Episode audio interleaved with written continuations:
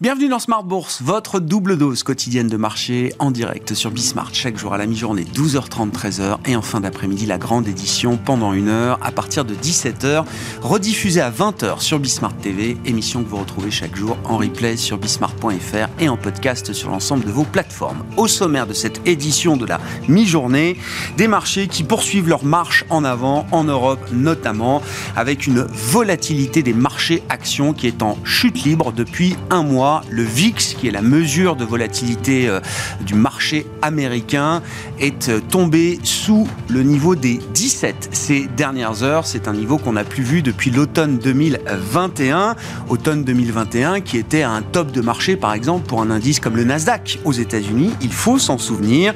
Le VIX à moins de 17 et les indices actions en Europe qui poursuivent leur marche en avant.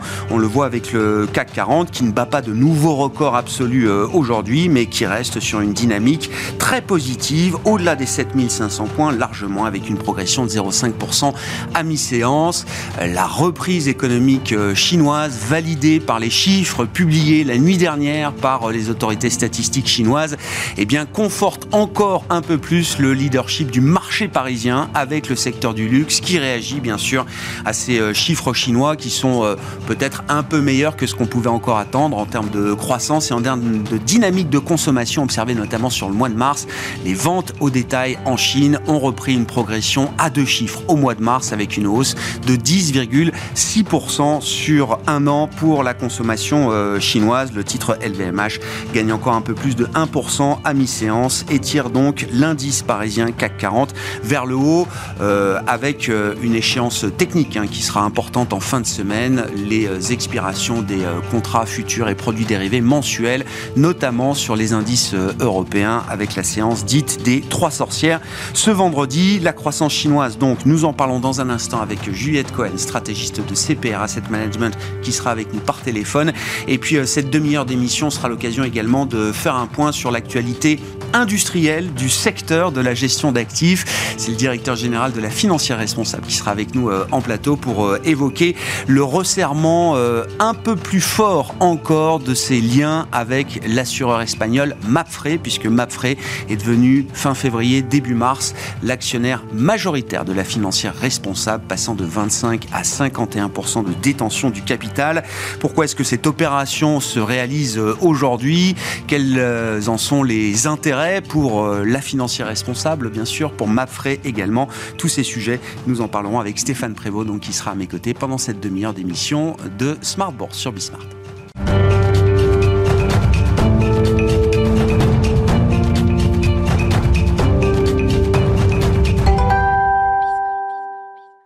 D'abord, l'actualité de marché du jour qui est marquée par euh, une série de statistiques chinoises portant sur le premier trimestre et sur le mois de mars, spécifiquement publiées il y a quelques heures, la nuit dernière. Nous en parlons avec Juliette Cohen, avec nous par téléphone, stratégiste chez CPR Asset Management. Bonjour et bienvenue euh, Juliette.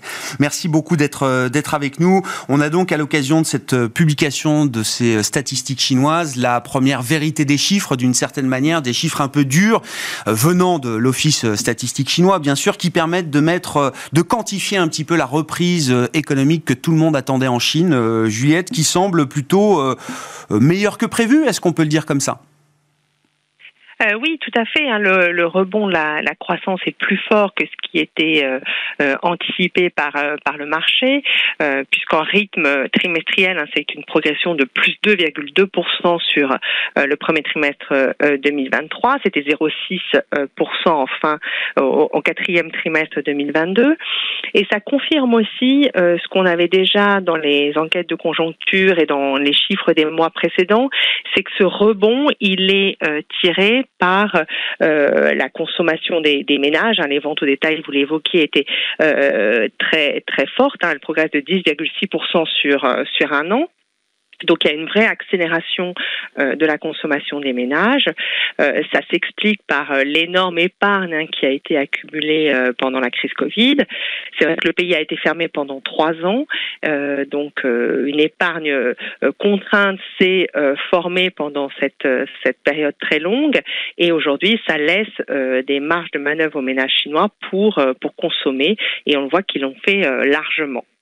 Il faut donc imaginer que cette reprise chinoise sera aussi une reprise euh, progressive qui peut gagner encore en, puissance, en intensité sur les prochains mois et les prochains trimestres, euh, Juliette? Oui, tout à fait. Euh, c'est vrai que le, premier déclenchement, c'est évidemment le, redémarrage très fort de, cette consommation. Mais quand on regarde le secteur industriel, et, c'était déjà quelque chose qu'on pressentait quand on regardait les enquêtes de conjoncture, c'est plus lent. et même, c'était légèrement en dessous de ce qui était attendu pour la euh, pour la, la, progression de la production industrielle. On est à 3,9% en glissement annuel. Donc ça progresse, mais euh, à un rythme plus mesuré et euh, ça laisse attendre donc une, une, progression qui sera plus graduelle dans les prochains euh, trimestres de de cette production industrielle. Et hum, quand on voit aussi les, les chiffres hein, d'investissement, ils progressent, mais ils ils ont tendance à ralentir dans certains domaines et on voit encore que l'investissement immobilier est toujours en zone de, contraction. Donc là aussi, euh, il y, a, un potentiel de rattrapage dans les trimestres à venir. Qu'est-ce qu'on peut dire de, la situation par rapport à l'objectif officiel d'une croissance autour de 5% pour cette euh, année 2023 en Chine euh, Juliette, je crois qu'on a le, chiffre du PIB du quatrième trimestre a été révisé en séquentiel. On passe de 0 à 0,6% avec les 2,2% de croissance euh, trimestrielle au premier trimestre. Ça nous donne un acquis de croissance qui d'un peu moins de 4%, je crois, pour l'économie chinoise à ce stade pour 2023. Juliette, il y a une petite marche encore à franchir de ce point de mais euh, l'objectif d'autour de 5% semble parfaitement atteignable euh, à ce stade? Oui, tout à fait. Il semble euh, parfaitement euh, atteignable, euh, d'autant plus qu'on a vu que du côté des, des, autorités chinoises, il y avait aussi la volonté d'avoir un peu plus de, de soutien à, à, l'économie. On l'a vu dans les chiffres du crédit et des financements à l'économie qui ont été en forte hausse sur les mois précédents. Donc ça aussi, c'est des éléments qui peuvent contribuer à soutenir l'activité dans, dans les mois et trimestres qui viennent. Donc on pense évidemment que on, devrait être au-dessus de l'objectif de, croissance du gouvernement chinois. Qu'est-ce qu'on peut dire aujourd'hui de l'intensité inflationniste de cette reprise euh, chinoise tirée par la consommation pour le reste du monde, euh, Juliette, sachant que du côté des marchés de matières premières, on, observe quand même un petit renversement de tendance depuis euh, quelques semaines, depuis le début du mois d'avril, avec des indices de matières premières emmenés par le pétrole qui sont en train de repartir à la hausse. Alors il y a eu bien sûr la décision de l'OPEP+, mais tout le monde se demande si euh, la reprise chinoise va participer ou participe déjà peut-être à tirer à nouveau le compartiment des matières premières à la hausse. Alors, ça peut évidemment euh, contribuer à, faire progresser les, prix, euh, mais comme cette euh, reprise de la production industrielle se fait de façon relativement graduelle, ça risque d'être aussi une progression qui se fera de façon mesurée. On note quand même déjà sur février et mars un rebond des importations chinoises, notamment de pétrole, de minerais de fer. donc là aussi, on voit qu'on est dans une dynamique euh, euh, croissante. Mais euh, là encore, tant que cette reprise industrielle se fait de façon modérée, on ne devrait pas avoir un impact sur les prix trop violent. Euh, ça nous amène à dire un mot peut-être des prochaines décisions de politique monétaire concernant la Réserve fédérale américaine et la Banque centrale euh, européenne. Hein, les réunions se tiendront début mai pour ces deux banques centrales. Euh, Juliette, le, marché se prépare à une séquence de divergence qui durera peut-être quelques mois ou plus, je ne sais pas, entre une Fed qui semble avoir beaucoup moins d'appétit désormais pour euh, monter ses taux au-delà de la prochaine euh, décision, quand la BCE, elle, semble condamnée à continuer de rattraper d'une certaine manière son, euh, son retard. Quelle forme peut prendre cette divergence? Jusqu'où? Et quelles peuvent être les implications en termes de marché? Oui, on voit que pour la, la Fed, hein, euh, on va soit vers une hausse de 25 points de base, soit pas de hausse en, euh, en mai. Euh, on a eu plutôt des, bonnes surprises du côté de, de l'inflation sur, sur le dernier chiffre. Et puis, on a ces, ces, prix du logement hein, qui vont contribuer à, à, la baisse de l'inflation dans les mois qui viennent. Donc, on, on voit qu'on est quand même dans un cycle qui est relativement bien engagé.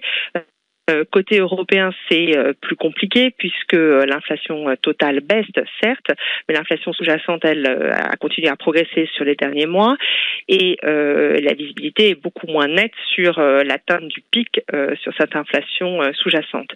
Donc la BCE va encore monter ses taux. On, on a vu hein, sur les derniers discours des banquiers centraux que c'était plutôt le ton quiche qui, qui l'emportait. 25 BP semble je dirais le scénario central pour euh, pour le mois de mai, mais on a encore euh, après ce mouvement de mai euh, potentiellement encore deux hausses de taux à venir et, et je dirais un, un pic hein, dans le enfin l'atteinte du taux terminal pas pas avant l'été pour pour la BCE. Donc on, on a cette, cette divergence qui va se qui va se créer à compter de, de mai.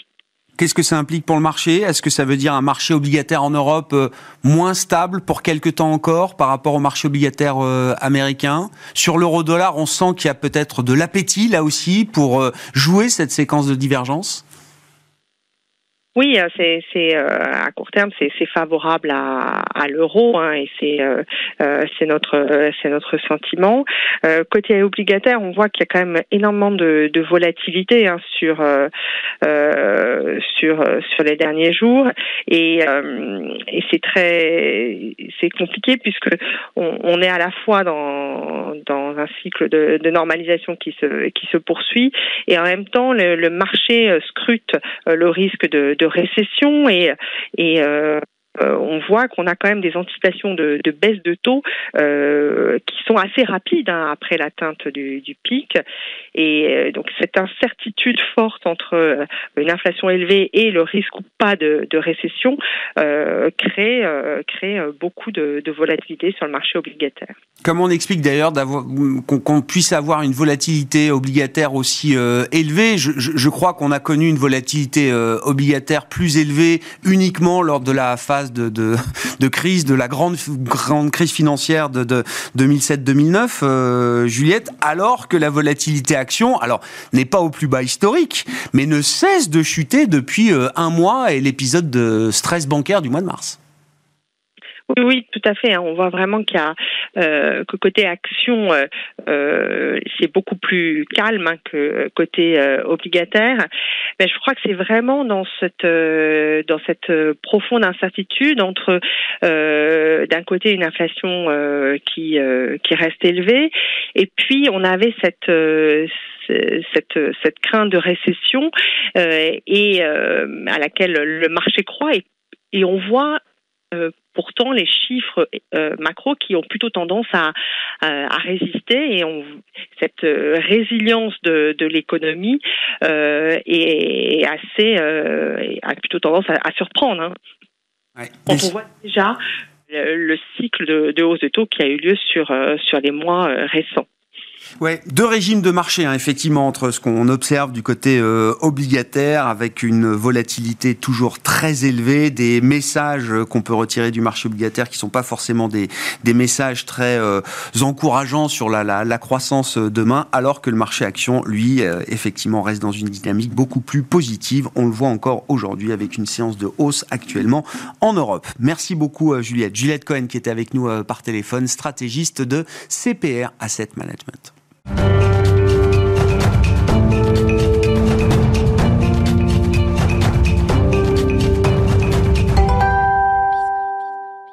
Parlons industrie à présent, et je parle bien de l'industrie de la gestion d'actifs, qui est une industrie comme les autres et, qui a son actualité euh, également et toute sa place dans Smart Bourse. Stéphane Prévost est à mes côtés en plateau, directeur général de la financière responsable. Bonjour et bienvenue Stéphane. Bonjour Grégoire. Oui, on va pas parler du marché ou du record euh, à nouveau du, euh, du CAC 40.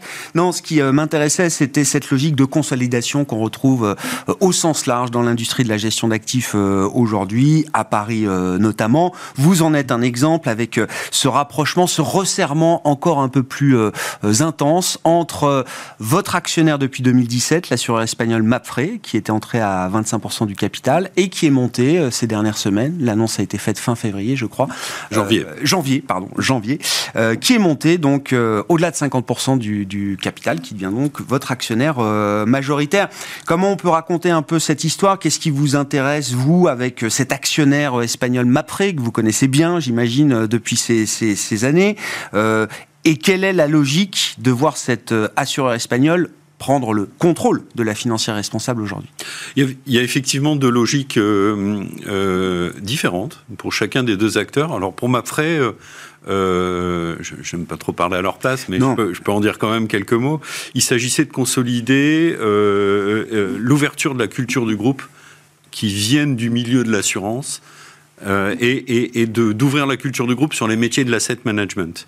Avec une particularité non négligeable, c'est que le groupe Mapfre, cote en bourse, vous avez raison, c'est l'un des géants mondiaux de l'assurance, moins connu en France qu'en Amérique latine ou qu'en Europe, en péninsule ibérique, mais qui est détenu par une fondation à 65%.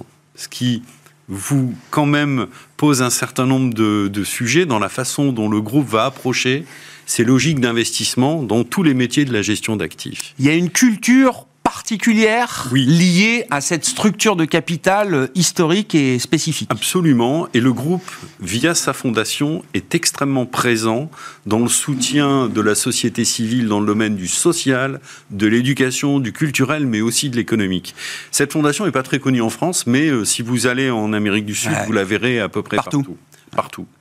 Et, donc la marque Mapfre, euh, qui est en fait un groupe d'assureurs né de propriétaires fonciers agricoles qui se sont réunis dans les années 30 pour couvrir des produits de, le prix de matières premières de, de, leur récolte, a petit à petit agrandi euh, son, ses activités dans le domaine de, l'assurance. C'est un assureur de, voitures, euh, par exemple, très important aux États-Unis. Donc il y a une diversification mondiale qui s'est opérée, mais il y avait dans, dans, dans l'ADN de Mapfre de, de rapprocher et d'ajouter une, une expertise technique.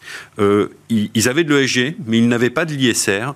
Et Mapfre avait bien perçu ce mouvement euh, euh, d'augmentation de, barrières à l'entrée qui montent dans le domaine de l'investissement durable et particulièrement de l'investissement socialement responsable. Mmh. Donc en 2017, quand ils viennent nous voir, fort de cette motivation, il y aura d'autres acquisitions hein, dans le futur pour Mapfre, il y aura, il y aura d'autres mouvements. L'idée était pour nous, de notre côté, outre les apports que, que, je pourrais vous détailler au niveau du groupe au quotidien, en termes de produits, en termes de développement en cours et d'activité. Il y avait aussi euh, pour nous cette nécessité de s'adosser à un partenaire qui allait accélérer notre développement. On n'était pas du tout dans une situation où, où on, on, cherchait des fonds propres, on cherchait vraiment un partenaire, la petite souris, qui voulait faire de, plus de poussière et plus de bruit avec, un, avec un géant de l'industrie. Et on a là trouvé le partenaire idéal parce que les deux temps d'acquisition permettent à la fois de laisser le temps aux équipes de travailler ensemble, de d'échanger leurs expertises, euh, de jeter des bases d'une collaboration et, dans un deuxième temps, comme l'entente euh, a été bonne, euh, que tout a bien fonctionné, eh bien, il y a une montée naturelle qui se fait à 51%. Qu'est-ce que ça vous a fait gagner effectivement depuis 2017 Comme temps peut-être, euh, et c'est important effectivement, le temps de développement, c'est des temps longs qui peuvent s'accélérer avec un actionnaire comme celui-là euh, aujourd'hui. Et le passage de 25 à 51%, euh, Qu'est-ce que ça peut changer pour vous dans les prochaines années, dans le plan de marche que vous avez en tête? D'abord, si on regarde les encours de la financière responsable, on est passé de 170 millions en fin 2017 sous gestion et conseillé, et aujourd'hui on est à plus de 600 millions. Alors, ça s'est fait de plusieurs façons. La première, euh, c'est que Mapfre a investi dans le fonds historique et le fonds phare à l'affaire Euro Développement Durable de la financière responsable, qui l'a permis de porter à 100 millions et qui le rend investissable au-delà de son track record, qui est maintenant euh, de, qui a été lancé en 2008, le, le, rend bankable auprès des investisseurs institutionnels. Donc ça nous renforce sur notre marché. Ensuite, euh, bah, Mapfre nous a apporté des clients et donc on gère des fonds pour des clients du groupe Mapfre, pour des institutionnels. Mm. Et on a un modèle d'advisory qui s'est euh, qui s'est développé. Donc là, il y a aussi beaucoup de souplesse dans les pratiques. C'est pas des fonds dédiés qu'on a en direct, etc. Mais la gestion est assurée par la financière responsable. Troisième aspect, c'est qu'on a mis les expertises en commun et nous avons lancé des produits ensemble. Donc on a lancé par exemple Mapfre Capital Responsable, dès 2018, où Mapfre fait l'allocation, fait la gestion obligataire, parce qu'ils sont euh, très expérimentés, très forts sur le sujet. Vous, êtes action, hein, bien, en tant bien sûr. Nous, on est action. Et ISR. Et nous, on amène cette gestion action et cette euh, gestion de l'extra-financier et cette gestion de l'investissement durable. Et ça, c'est pour des clients euh, particuliers, ça? Alors, ça, c'est pour des clients institutionnels et particuliers. Parce qu'effectivement, euh, on a lancé un autre fonds aussi à thématique sociale. Sur un projet qui, à l'origine, avait été lancé par la Fondation. Il s'agit d'LFR Inclusion Responsable, où le but est de sélectionner des entreprises de qualité à partir de leur politique d'intégration et d'inclusion de personnes en situation de handicap. Donc une thématique sociale, vous voyez, je, je, je, reviens à cette référence. Euh, donc sur, ce, sur ces fonds, on a collecté 250 euh, millions en trois ans, à peu près. Et aujourd'hui, on gère, on, a le fonds euh, inclusion pour le marché français, mais on le gère également pour euh, Mapfre, qui le vend dans son Pour l'Amérique latine, et, ou pour l'Espagne et pour l'Espagne. Euh, L'Amérique latine, je pense que ça va arriver dans d'ici quelques années. Euh, effectivement, on va avoir une ouverture de notre distribution sur l'Europe. Euh, LFR Euro Développement Durable va être intégré dans la CICAV luxembourgeoise de Mapfre. Donc ça va nous ouvrir aussi euh, ah un passage sur l'Europe et puis plus tard, effectivement, dans le réseau Mapfre où qu'il soit. Hmm. Nous, l'espérons.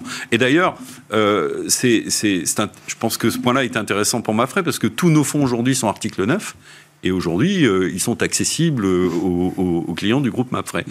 Et enfin, le fait d'avoir euh, un acteur comme Mapfre dans notre capital, le fait d'avoir euh, atteint une certaine dimension au, sein des boutiques de gestion, c'est pas la même chose quand on passe de 100 à 500 millions. On franchit des paliers, on devient éligible. Ça nous a permis de rencontrer des acteurs dans le, dans le marché de la distribution et, et de faire rentrer ensuite le groupe Olifan, qui est un groupe de CGP, qui nous a permis aujourd'hui très concrètement de rentrer sur le marché du retail, de faire référencer euh, notre flagship auprès de 16 assureurs et 16 distributeurs. Et aujourd'hui, on est présent dans, je crois, pas loin de 70 contrats d'assurance vie. Chose qui nous aurait été très difficile euh, si on avait dû le faire avec nos petits bras. Tout aurait pris plus de temps tout aurait pris plus de temps. C'est donc un accélérateur. Et cet accélérateur, je, dois le, je dois le, m'apprêter à le, à le sens du temps. Ce qui était très important pour les équipes en place, à la fois dans le personnel de la financière responsable, à qui cette ouverture internationale euh, amène de l'intérêt, mais aussi pour l'équipe dirigeante en place, parce que euh, très clairement, dès le départ, il s'agissait pour Olivier Joannet et moi-même bah, de continuer à faire ce qu'on faisait mm. et de le faire peut-être avec mieux et, et, des moyens supplémentaires. Et des moyens supplémentaires et un appui de taille. Donc vous, vous, voyez, c'est ce qui explique cette temporisation et puis euh, cette, cette, accélération dans, le, dans, notre développement. Derrière ce gain de temps, euh, Stéphane, en matière de développement, il y a la question également de cette phase euh, d'investissement à laquelle fait face l'ensemble de l'industrie de la gestion d'actifs et qui est notamment tirée par ces considérations extra-financières. Alors c'est le modèle, l'ADN natif de la financière euh, responsable. Mais pour bien faire son travail, on va parler des articles 9 dans un instant, tout ça demande de plus en plus d'investissement. L'accès à la donnée, trouver la bonne donnée auprès du bon fournisseur, bâtir des modèles internes, des modèles propriétaires. Euh, je pense que dans un avenir proche, le, budget euh, extra-financier d'une société de gestion sera au moins équivalent, voire supérieur peut-être au budget d'analyse financière traditionnel. Vous avez raison. Si on fait sérieusement les choses, c'est probablement un, un impondérable pour tout patron de société de gestion. Euh, il, est clair que on a apporté nos outils également euh, à, à, et notamment notre base de données d'empreinte écosociale et puis notre base de données handicap sont des outils sur lesquels on va, on va essaimer mm. nos pratiques, mais à la fois la donnée. Et, il est vrai qu'avec la réglementation qui est en train de se mettre en place, bah, la donnée euh, coûte plus cher et on a fait ce choix, nous, dès 2010, de tout intégrer, ce qui demande plus d'efforts plus de travail, plus de développement, mais qui, dans la durée, euh, vous donne un avantage euh, euh, concurrentiel et vous permet aujourd'hui, avec bah, ce durcissement de la réglementation, des exigences, bah, d'apporter des réponses assez rapidement. simplement, il faut quand même prendre le temps de faire les choses, de, de vérifier qu'on est bien conforme au texte et, qu'on a bien les outils en place parce que euh, je crois que notre copie stratégique depuis l'origine avec Olivier Joannet, c'était de montrer qu'on pouvait avoir une approche professionnelle, sérieuse et structurée de l'ISR. On n'est pas forcément les meilleurs gérants de la Terre, mais par contre, ce qu'on fait, on le fait sérieusement et avec des moyens. Et, et je crois que c'est ce qui nous permet aujourd'hui d'arriver à nous positionner et d'avoir des réponses opérationnelles très rapides et complètes sur le niveau le plus exigeant de la réglementation SFDR Étant entendu que tout n'est pas sorti, tous les textes ne, sont pas encore euh, parus. Euh, il y a encore un consultation paper qui est sorti ben la semaine dernière.